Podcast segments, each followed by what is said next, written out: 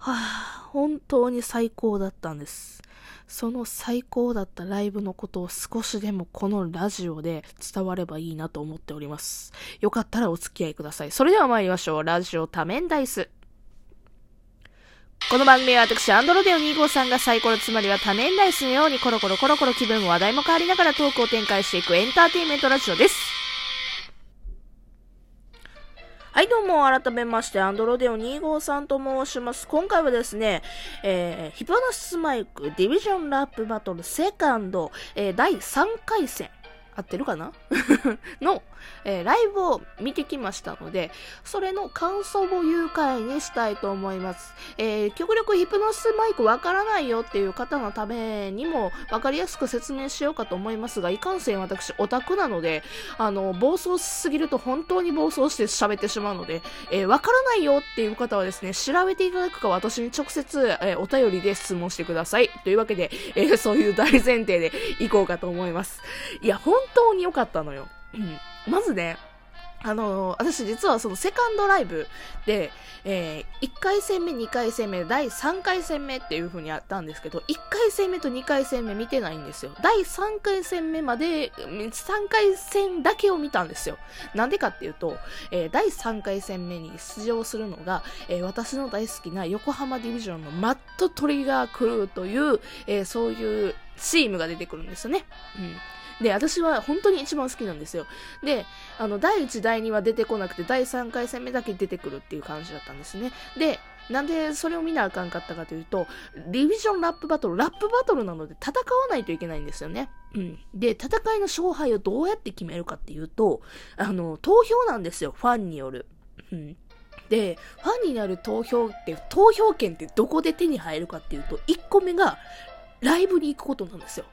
ライブのチケットを買って、ライブに行くことなんですよ。だから、私はライブに行かなければいけなかった。というわけでね、そんなわけで、えーライブに行かない。で、2回目、2回戦目とか、第2投票権が得れるのが CD を買うことなんですけど、CD はまだ発売されていない来月になりますので、まあ、それはその時になると。まあ、とりあえず、えーライブ1人1票、えー本当にね、あの、買ってほしいので、今回こそはマットトリガークルーに、あの、とりあえず第1回戦目、第1回戦目で、あの、とりあえずあの、ね、今回のフリングポッセ、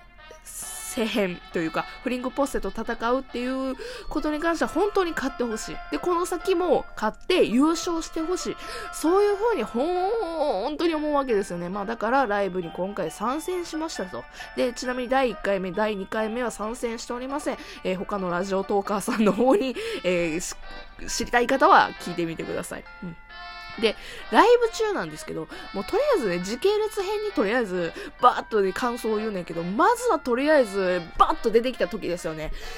推しのビジュアルが本当にいいのよ。いや、あのね、私さっき言ったみたいに、マットトリガークルーっていうね、チームが本当に好きで、マットトリガークルーのね、声優さん、つまりは浅沼慎太郎さん、駒田渉さん、上尾慎一郎さん、えこの3人が出てくるわけですよ。で、その時のビジュアルがどいりゃ良くて、うん何かっていうと、あの、まずはですね、えー、浅沼慎太郎さんがからいこうか、あの、さまとき、青ひつぎさまとき役をしている浅沼慎太郎さん、格好がですね、シルバーの髪に、ドクロのシャツに、えー、あれ何やったっけ？カルバンクラウンやったっけな？めちゃくちゃブランド本のジャケット着て、ボーンって、ザ青ひつぎさまときみたいな、そういうね、本当にキャラに沿った格好をされてて、しかもめっちゃかっこいいのよ。浅沼慎太郎さんビジュアル知らない方はぜひともググってください。45を超えているのに、てかもうアラフィフ？え、45超えてたよね確か45ぐらいじゃなかった？忘れたけど、4とりあえず40半ばやのに、半ばやのに、あのビジュアルどんだけかっこいいんですかっていうようなビジュアル。な、なのにもうそれにそもうキャラクターに遜色のない？かっこよさ。本当にびっくりした。えらいこっちゃーと思ったね。えらいこっちゃーと思った。でもって、えー、駒田渡さん、えー、入間重斗役ですね。入間重斗役の駒田渡さんのビジュアル、どえりゃあよかった。何が、本当にね、キャラクターに沿ってるんですよ。で、ヒチさんわけで、まあ、それはね、前の、ライブからそうなんですけども、七三分けで、で、ちゃんとジャケット、もうなんか警察っぽい黒い格好を着て、で、なおかつ赤い手袋しかも赤い手袋っていつ、まあそれは前々までね、赤い手袋つけてはった時もあったんですけども、今回はなんかレザーのね、赤い手袋でテカって光ってたんですよね。何これかっこよみたいな。かっこよみたいな、なんかそういう感じ。もう本当に衣装が映えるねっていうような感じでしたね。うん、そらもうね、中途半は、キャーキャーもんでしょう。キャーキャーもんやと思いました。そしてもう一人、私の最推しでございます。ブス島メイソン利用役の神尾慎一郎さん。あれね、本当にすごかった。あのね、ミリタリーの、まあ、どういう、つなぎなんですよね。灰色のつなぎで、で、えっ、ー、と、左腕に、えー、なんかいろいろ青い装飾だったり、ワッペンだったりだとかつけてて、で、えー、左手首に青いブレスレットをつけてるんですよ。うん。で、プラスして、プラスして、あの、ネックレスがね、ドッグタグついてんの。ドッグタグついててさ、しかもドッグタグのその、1個だけじゃないの。1個のドッグタグに、さらにドッグタグのがついてんのに、2個ついてんのよ。えー、めちゃくちゃストーリー性あるすぎーってなってました。うん。なんかね、ツイッターとかね、神野さんのやつ見てたら、なんかスタイリストさんがとてもね、いろんなところに、あのー、なんか、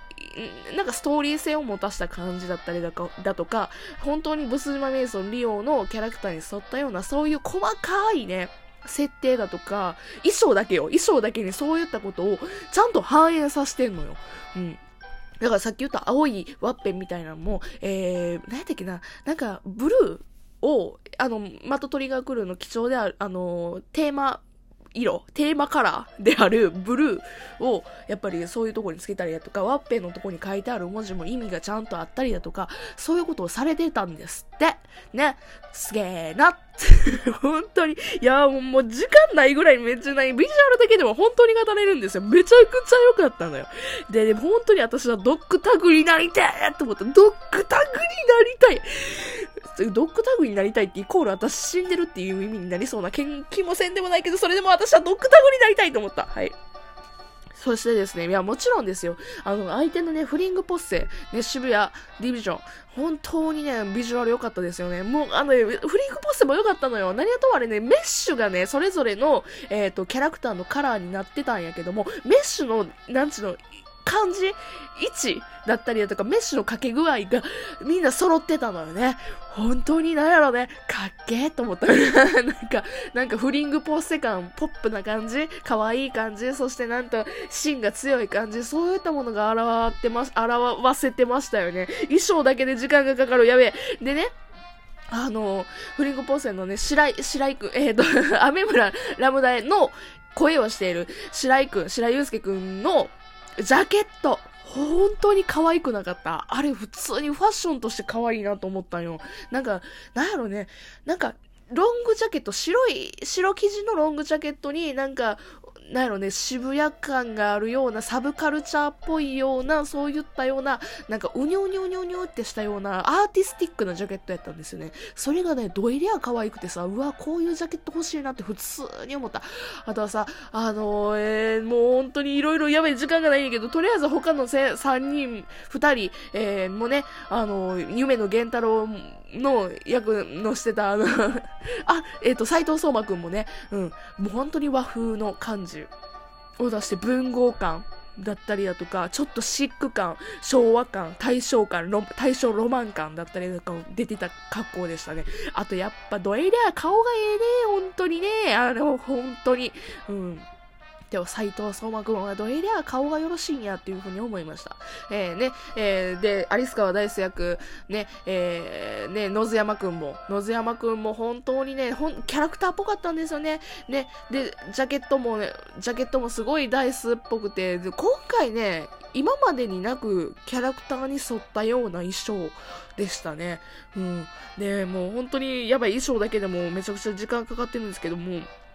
まあ、その、あのね、歌の最、やっぱり歌ですよ、ラップ中。歌の最中も本当に良くて最初ね、あの、フリングポッセのターンやったんですよ。でね、ステラっていうとてもエモエモな、エモな曲を歌ってた時に、本当になんやろうね、演出がすごい良かったんですよね。暗い、えー、もう照明が薄暗い中で、えー、キャストさんだけスポットライトで当たって、それプラスレーザービーム。レーザービームっていうの？何かそういうのがかかってたりだとかしてたりだとか、あと、えっ、と、その、雨村ラブナのソロ曲の時に、シャボン玉がふわーんってなんねんけど、そのシャボン玉が濁ってるんですよね。濁ってるから光が乱反射して、めちゃくちゃピンク色の水玉に見えて、めちゃくちゃ雨村ラブ、雨って感じ。雨村ラブナっぽいっていうような感じの演出されてたりとかしてたんですよ。うん。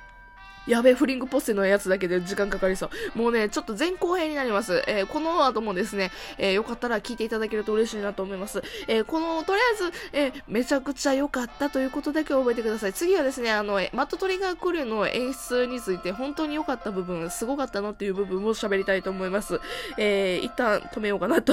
思います。というわけでですね、え別の回でよかったらお会いしましょう。それじゃあまたね、バイバイ。